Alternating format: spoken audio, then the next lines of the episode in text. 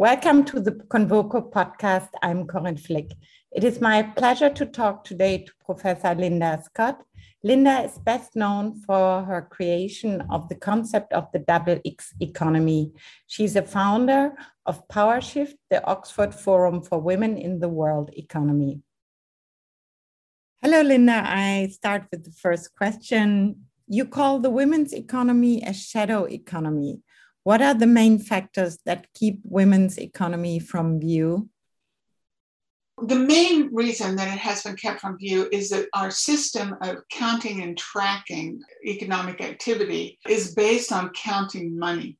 And so, because women have been effectively excluded from the money system, um, through history and only recently have gained the right to, to be part of it, um, it excludes them. It means that we don't pick up their activity much of the time.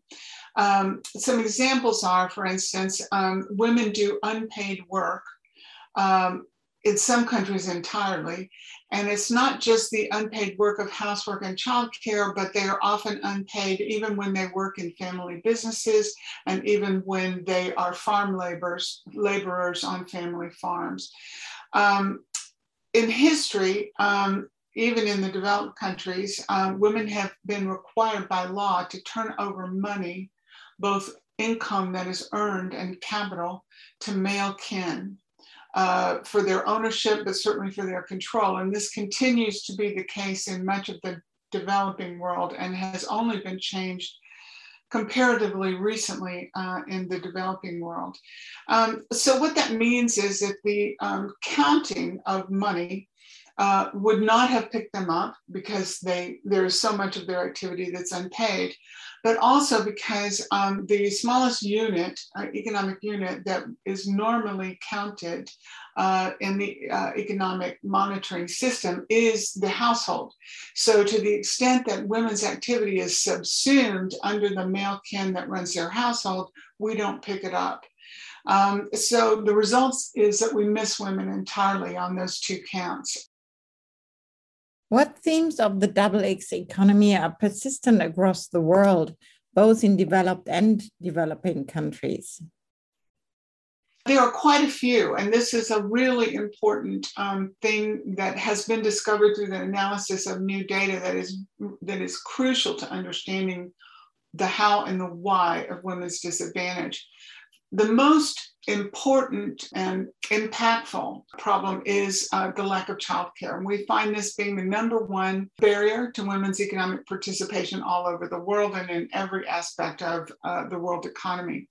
The imposition of household duties that are assumed to be theirs and not belong at all in equal responsibility to others in the household other males in the household. Means that they don't develop themselves personally as much. They don't, which means they don't achieve their dreams, but also means that they don't maximize their contribution to the economy, particularly over the long term. And it produces, it enforces on them a level of economic uh, insecurity and uncertainty that is really unacceptable. In addition, though, there are practices like and laws, for example, in many developing countries, women have been required to be obedient to their husbands, and that this has been specifically enforced as uh, not being allowed to participate or control any money without the husband's permission. In many countries, they're often secluded, which um, means that their mobility is um, extremely constrained. So that keeps them from e- uh, uh, economic participation. Again, the inability to own capital, but also to store it. Uh, we find that all over the world, women are not allowed to have bank accounts, or there are severe barriers to them opening bank accounts. Probably the most obvious structural difference or phenomena is um, the inability to own property, the real property that is land.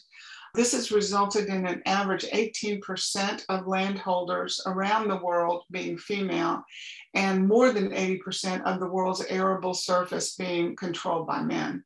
This rolls up into a control over capital, even in the Western countries.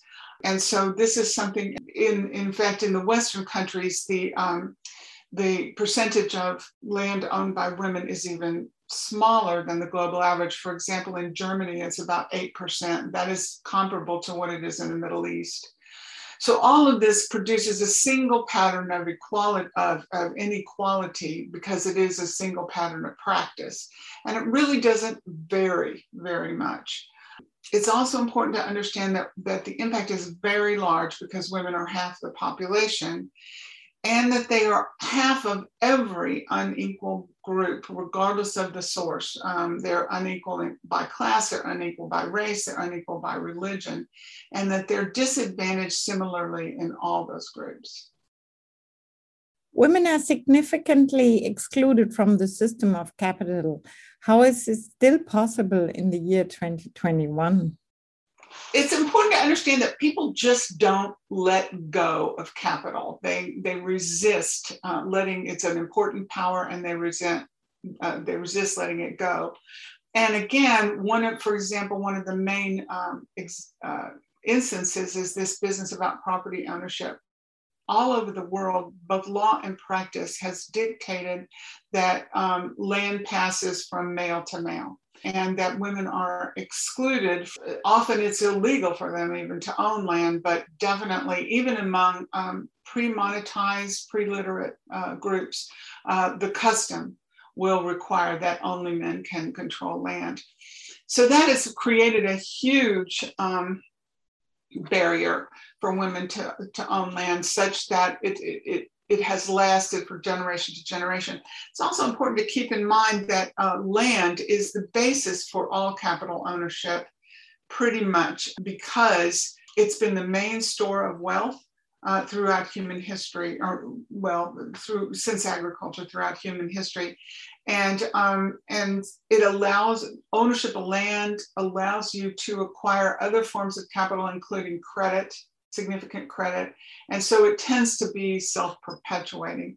It's important also to understand that there are persistent prejudices against women in the financial sector, which, which um, blocks their um, women's ability to, for example, grow their own businesses. Uh, keeps them from becoming uh, autonomous. And this occurs even in things like wealth management, where the woman has a lot of money and there's a financial advisor uh, he will advise, he or she, usually he will advise her in ways that um, are overly conservative. And lastly, it's really important to understand that where there have been changes, where there has been reform throughout history, not just recently, but throughout history, those changes have been temporary. So, so even when women uh, have uh, achieved different um, rights in the economy, they have lasted uh, not very long uh, and gone back to the original situation. And even in the current situation, um, where we think that um, that women in the West have taken, you know, a series of um, ever progressing steps toward economic autonomy, there is always the risk based on past human history that they will lose it all overnight. And I often point people to, I don't know how popular um, The Handmaid's Tale has been there, but over here there's a book and a, and a mini series that begins the subordination of, of women by taking away all their control over money. And it happens overnight, and it could happen overnight now. You really believe that even today it could turn around again? Oh, absolutely, absolutely. We're seeing um, we're seeing evidence of that. For example, in the very alarming situation in Poland, uh, definitely in the United States, the threat from Trumpism is so misogynist uh, that it would just be it would be easy to imagine and easy for it to occur. In which fields do you think women are most held back? they tend to be most um, held back in places like um, in industries like um, digital technology and finance. Um, and it's justified largely on um, false assertions that women are, for example, not good at math or not good at managing money or something like that. Um, these are false assertions. There's nothing to support these ideas uh, but they're used to keep women out to justify. But you also see it in other kind of macho industries like shipping, for example, where there's or, or maybe um, manufacturing, some parts of heavy manufacturing. And in those cases, it's um, there's violence and it's a hidden violence. Um, you don't necessarily see it real out front. Uh, although you also see forms of violence in, in uh, for example, technology, um, the level of sexual assault in technology is, is really shocking. How are extreme beliefs in market economics justifying women's inequality at the workplace? Uh, yeah, this is uh, happening a lot, uh, but it's it's again, it's more, it's pretty focused. Um, uh, for example, I, I talk about um, business schools and economics departments in universities in the book. These are fields where there is a, obviously a strong dependence on um, the classic uh, economic theory that underpins capitalism that began with Adam Smith, but was significantly um, significantly extended by, for example, Milton Friedman in the in the 20th century. And um, so this, this theory assumes that the market treats everyone equally uh, and that for that reason, if you let it run free, it will produce out, optimal outcomes uh, for everyone. And what that means then, it leads to then the deduction that no inequality uh, is is real to the system. It's not structural, but instead is self created. So it's either because the unequal person is um, not qualified, um, but or that they um, uh, and they chose to be not qualified or um, are in some way inadequate, or that they've um, made poor choices.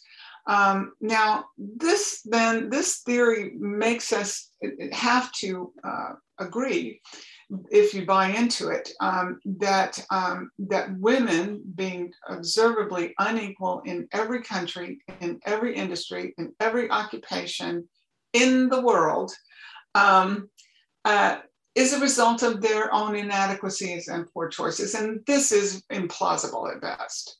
Um, and so, um, and what you see if you look further into the data that we have now, that this theory can't address the realities under which half the population struggles in the economy.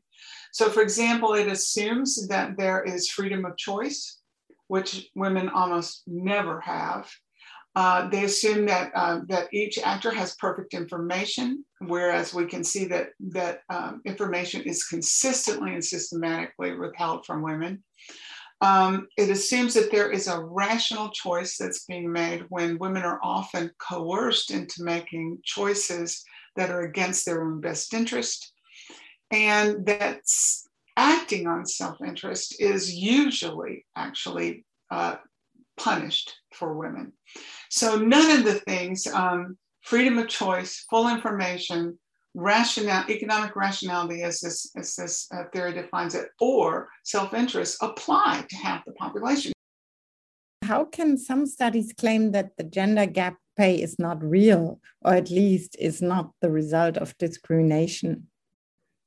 It's really important to understand that that those who have claimed, the, uh, the people who do these studies and claim that the gender pay gap is real can only do so by manipulating the data.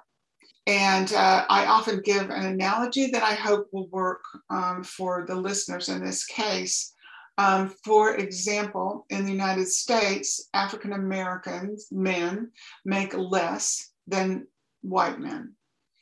If you were to take that data and uh, from the US uh, Labor uh, Department, for example, and control statistically for things like uh, lives in uh, a disadvantaged zip code or has been arrested or has, um, has uh, suffered from extended unemployment you could probably then show uh, a, a, data outcome that would would say, you know, white men and black men are equal.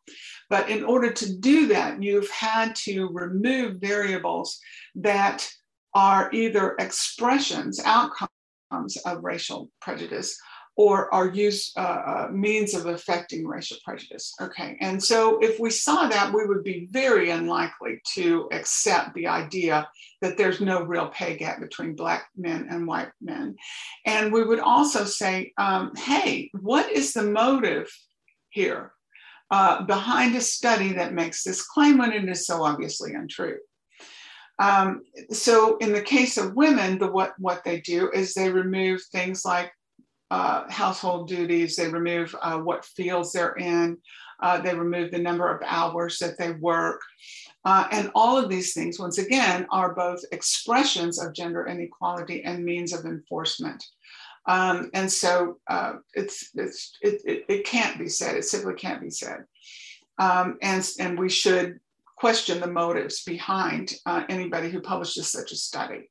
Um, I also want to point out uh, uh, as well that um, there are many sources for measuring the gender gap, uh, gender pay gap, not just the data sets that are usually manipulated to show this. And there are lots of sources, lots of means of collecting the data, and lots of means of calculating the gap. And it's important to understand that none of these show gender equality all of them show gender discrimination. So once again, it just doesn't stand up to the realities. It just doesn't. You said before that it's also a problem of the market because the market can't solve it all. Do we need more affirmative action to really address the gender inequality? First of all, I think the market is unable to address it only if you allow the market to work unfettered without correction.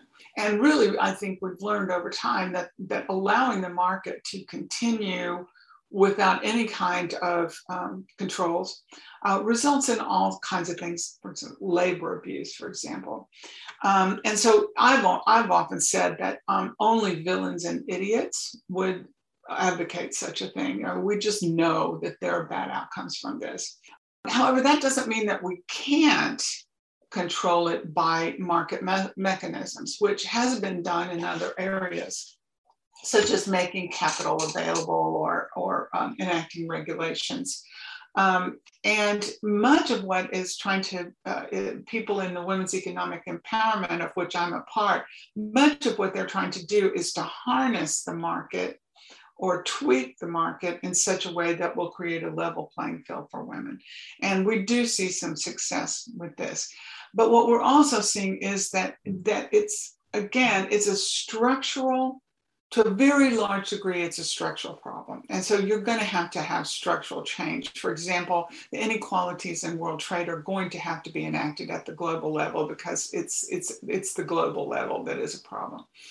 Um, and this can be done, but it needs enforcement. And what we see across, uh, for example, the Western nations, none of the Western nations have achieved uh, gender pay equality, none of them.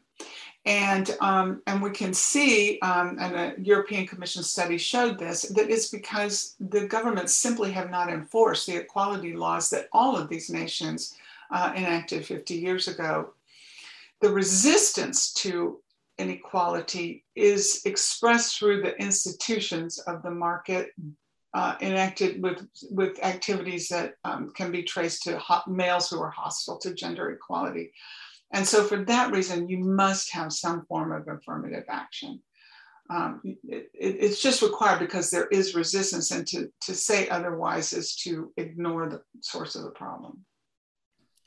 You called Milton Friedman's doctrine that business only have to maximize profits, the most irresponsible premise ever promoted. What do you think is the responsibility of businesses?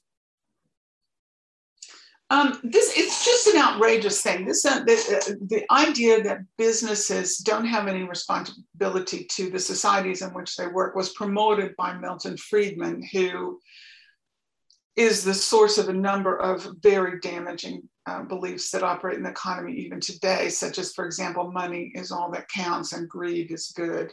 Uh, I think we can all walk away from that now, and we should walk away from the idea that businesses have no social responsibility. Um, and I think um, it's important to understand that businesses operate within communities and they take from those communities. It's only through the gifts of that community that they can make profit. And so they have a responsibility to, in, re, in reciprocity, to be good citizens. And the people who make up those corporations are indeed, like it or not, national citizens and global citizens. And as individuals, they have a responsibility to manage their company in such a way and to act in such a way that is responsible. Um, also, we need, if we expect them to behave, we must require it. And that means we cannot tolerate a, a, a philosophy like that. Um, and I think also um, that we need to stop uh, criticizing them when they try. Um, and often what happens is that a, a company will enact um, some kind of um, socially responsible um, policy, and then they'll be just trashed in the press uh, on the basis that we can't trust these people. They never, you know, they never do anything, and this can't be real. As long as we do that, they have no, no motivation to try, and we have to stop doing that.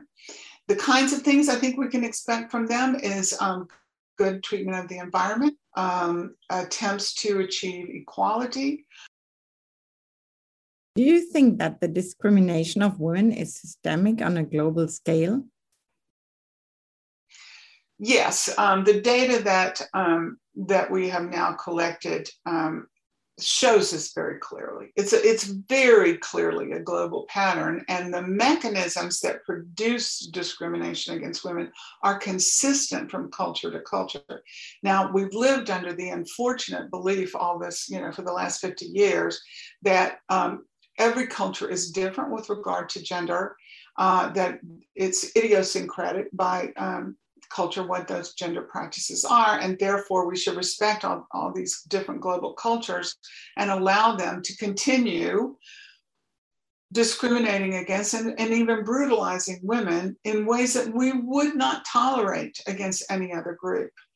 Um, and, uh, and any kind of systematic assertion that, that, that these are not um, global patterns, um, consistent patterns, shores up that, that essentially that uh, license to discriminate that we now give to the most, frankly, backward cultures in the world.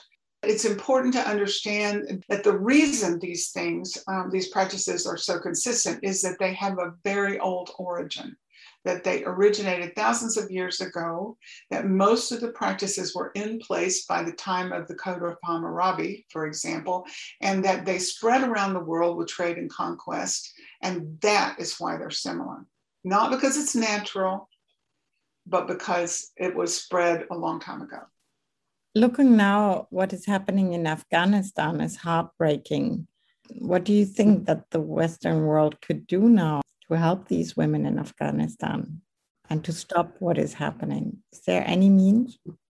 I think it's pretty clear that um, policy in all countries that are interested in equality, which is mostly every every country um, that um, that the policy needs to recognize the rights of women in the way that they're brutalized by countries like this and then needs to uh, that policy needs to stop from holding back uh, their power uh, by giving this permission to say, oh, well, this is Afghan culture and we can't step into that because, you know, it would be wrong to tell the Afghan men that they're, uh, you know, committing a, a, crime against humanity and just say, this is a crime against humanity and the international uh, community will not accept it. Just like we do with things like the slave trade.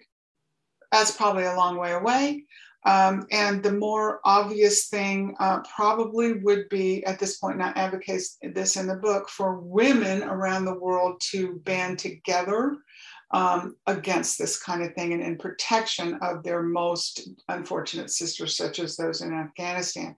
But also for the men in the world to join them. And this is this is not a pipe dream. Um, all across the world, studies show that the majority of the population, including the men, in nearly every country, believe that gender equality is important. And, um, and we need to recognize this, and that means we need to recognize that it's a very small percentage of men who still hold out against it. And that they do so for some fairly suspect reasons and we need to just have the courage to stand up to them. We don't because they they express their opposition um, in rage such as in afghanistan uh, and we need to do this. If I may go on just a bit more, uh, what power women hold. Um, I propose something in the book that um, has has been well received by many women, um, and that's what I call the 80% Christmas. It's the 80% Christmas in the book because um, because I, I, I, suggest that it start in the developed nations, and the most impactful uh, holiday in those nations is Christmas. So this is based on the knowledge that um, virtually every economy in the world depends on their major festival as a stimulation to um, the production and selling of goods, therefore to GDP. And it's a big hit on any economy if the major festival does not grow every year in terms of the revenue it generates. Also, that all over the world, women are in charge of those festivities. And the festivities do not happen unless women buy and make things. Um, and therefore, they are so totally, this is a one part of the con- economy where they are almost 100% in control. So, what I've suggested is that beginning in the Western nations, for them to say, uh, for the women to band together and say, okay, this year we are going to spend only 80% of what we spent last year until, for example, the gender pay gap is closed. And that's because women make on average 80% of what men make in those countries. Um, and that next year we're going to spend 80% of the 80% we spent this year, and 80% of the 80% of that until the gender pay gap is closed or whatever they choose to be the measure. Uh, and then the same thing to happen in the lunar with the lunar new year in those parts of the world, uh, in those um, communities where that is practiced, and then Diwali, and then Ramadan, and then on and on Hanukkah. All of these, all of these ho- uh, holidays uh, would not occur unless the women bought stuff. A 20% reduction in the retail sales surrounding a major holiday would be a stranglehold. It would be a disaster for the world economy. And so that's some pretty serious power. Is it? But it would need a joint effort, no? And we need to mobilize all global women, no? At least of the developed countries you would need to start, I think, with the developed countries. I think that is the place where it would be most easiest, yeah, easiest to initiate. But even in those countries, yes, um, there would be women who would be against this for one reason or another, and that's um, that's not that much of a problem actually, because if the women who do believe in gender and gender equality participate, that's going to be the majority of women. And even if only some of them participate, um, it's still, even if you only affect, for example, a seven or 8% reduction, that is still a very significant hit on those economies.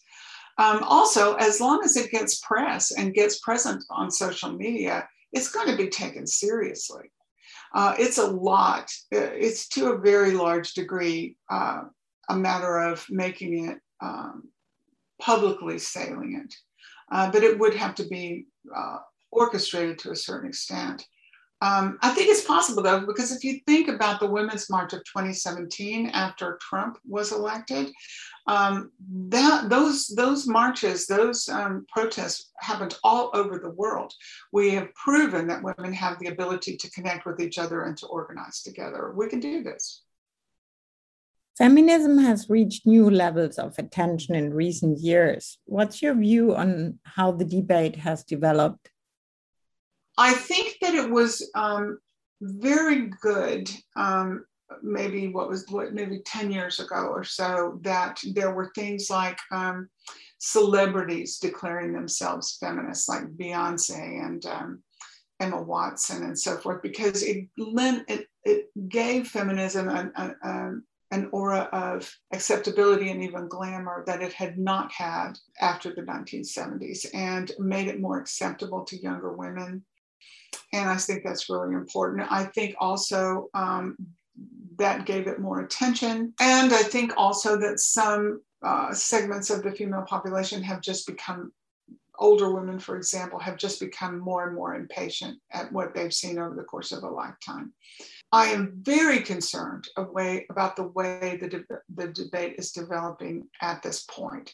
Um, and there are three reasons for that. One is the conservative movement, sort of autocratic groups, patriarchal groups that are emerging around the world to roll this back. Um, and they do that by um, raising issues in the discourse in a very negative and dishonest way. Um, the, um, there's also, though, a shift where right now, where the women's um, movement and women's rights are gradually moving into the background to put environmentalism first. And I don't think that it's appropriate to be trading these two things off. What will the world look like in five years' times? What do you think? Well, this is certainly a turning point, as I've said. I think um, I think we can continue to be apprehensive about the impact of these uh, this conservative uprising, and that it. Um, oh, and I might add, this is not only a problem within countries, but it's also um, being. It's it's a big there are other institutions that are real important in this. The Catholic Church, for example, is very much behind the situation in Poland. Um, and I, I, think that um, that there, it is possible that this is a, a, pivot point where women will lose rights. And therefore, in five years' time, things may not be better. We would expect it to be better, but it might not be, not unless we stand up for ourselves and for other women, like the women in Poland. Um, I think that um, uh, it's possible it would look so much better. There, this data that we have now makes a very persuasive case for the widespread harm in terms of uh, economic, um, retarding economic growth, producing hunger, producing slavery, producing war, all of these things, producing environmental damage, that gender inequality contributes to all of these terrible things. So that there may be an increased effort um, to change gender equality, and that may produce some significant improvements across the board. Um, however, I want to point out that um, these are big phenomena and they have a drag on them. So, for example, in a country where 75% of the women work, as in Germany, um, the um, it's going to take a long time to move the needle on equal pay because it's such a big group. Uh, and, and to have measurable change among a big group is going to take time. Uh, but also because the inequality among Germans in the, in the um, workplace is largely attributable to the size of the part time labor force in Germany. And then in turn as a result of family practices. And so, so there's a chain there that would have to change. And five years isn't much time uh, to change that. Um, so I think it's fair to expect it to continue to be slow as long as it, or gradual, let's not say so slow, gradual, as long as there's consistent effort to make dramatic reforms that will pay off in the long run. Do you have a tip for every woman what she should do every day? Every woman and every man every day has an opportunity, pretty much every day has an opportunity to do something about this. And uh, it might be that, for example, if you're in a workplace where you have some control over pay, you step forward and insist that the women be paid equally to the men every time there is uh, a decision to be made about pay rises and um, and um, um, promotions. Um, I think we can all advocate in the public sphere, sphere as citizens, um, and I think that we can contribute to candidates and causes uh, that help uh, women, uh, particularly economically, in, in my case, in my view. Uh, and I think we need to focus more on the governments. The governments are the real um, culprits here. Um, I think that um, you can give uh, charitable contributions to um, women's um, organizations that are aimed at helping women, uh, particularly poor women in poor nations and, uh, and, and especially conflict nations, you charitable dollars. You can buy um, products from companies that um, are led by women or are rated in, uh, there now are uh, gender equality indexes that you can use to uh, assess women, um, uh, assess companies uh, in their treatment of women. So buy those investments. Um, you can just even do simple things like encouraging a woman that you know to apply for a promotion or to step forward and run for office. Um, I think moral support is extremely important, and, and, and all of us can do that. More than anything else, to be courageous. Um, and so, for example, not to tolerate sexual harassment and hostility in the world around us um, anytime we see it. Uh, and that takes courage, uh, but stepping out against it helps. Linda, thank you for our conversation. I must say, your book is fantastic. The Double X Economy is an eye opener. And even if one is already open to the subject of equality, gender equality, the book helps a lot to understand much more. Thank you. Thank you very much for listening.